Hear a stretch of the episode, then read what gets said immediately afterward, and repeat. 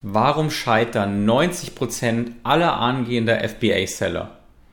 Das möchte ich dir heute erklären und aus meiner Erfahrung, auch aus der Erfahrung mit einigen Beratungskunden zeigen.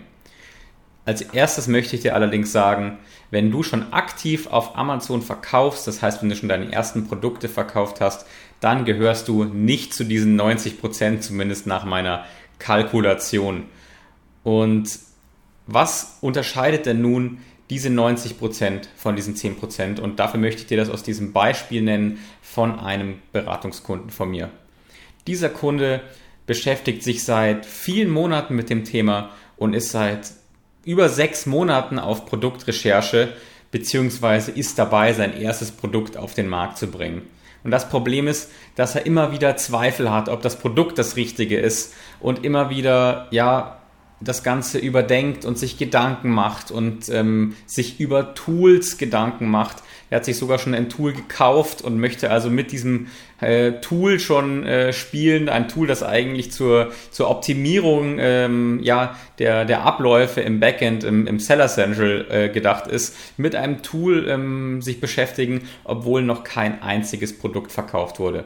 Und genau darin liegt dieser eine Fehler, den diese 90% der erfolglosen Amazon-Seller machen.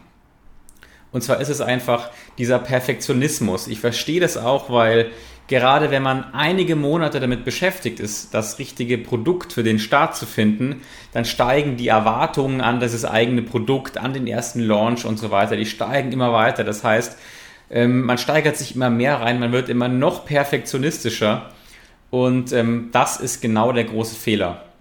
Und ich würde sogar eher sagen, derjenige, der in drei Monaten so viele Fehler wie möglich macht, ähm, sowohl was das die Produktwahl angeht, was äh, PPC und Launch und so weiter angeht, der hat nach diesen drei Monaten viel mehr gelernt und hat eine viel steilere, steilere Lernkurve und ist viel weiter gekommen als derjenige, der in diesen drei Monaten immer nur recherchiert hat und versucht hat, die Lösung in seinem Kopf und in seinen Gedanken zu finden.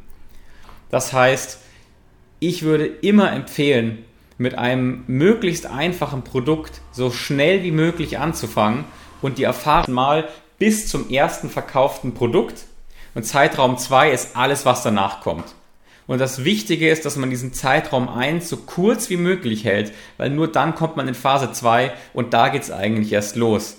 Also würde ich dir sogar dazu raten, es gibt dazu sogar eine, einen Rat von äh, Gary Vaynerchuk, ähm, ist übrigens ein ähm, ja, Marketing-Experte, ähm, den ich dir auf jeden Fall empfehlen würde. Check den mal aus. Ähm, der hat in einem seiner Reden gesagt, er würde sogar empfehlen, ähm, ja, er hat gesagt, I'd recommend to fuck up on purpose. Das heißt, so viel wie, er würde sogar empfehlen, absichtlich zu verkacken, um in sehr kurzer Zeit so viel zu lernen, äh, so viel wie nur möglich zu lernen. Und ähm, das unterschreibe ich sofort. Das ist genau meine Erfahrung. Und deswegen würde ich dir einfach empfehlen, sei nicht so kritisch, gerade wenn es ums erste Produkt geht. Nimm das, nimm ein einfaches Produkt, mit dem du Erfahrungen machen kannst. Hab keine hohen Erwartungen.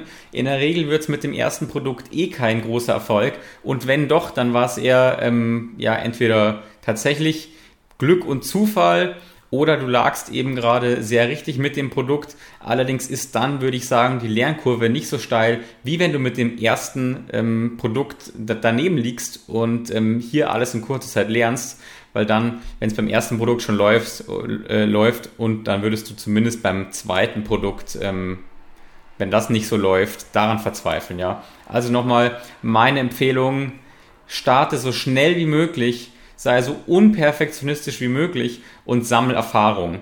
Und in dieser Zeit, in der du Erfahrung sammelst und dein Wettbewerb noch am Überlegen ist, ähm, wie er das Ganze perfektionieren kann und sich über Tools Gedanken macht, sammelst du die Erfahrung, die den Unterschied macht.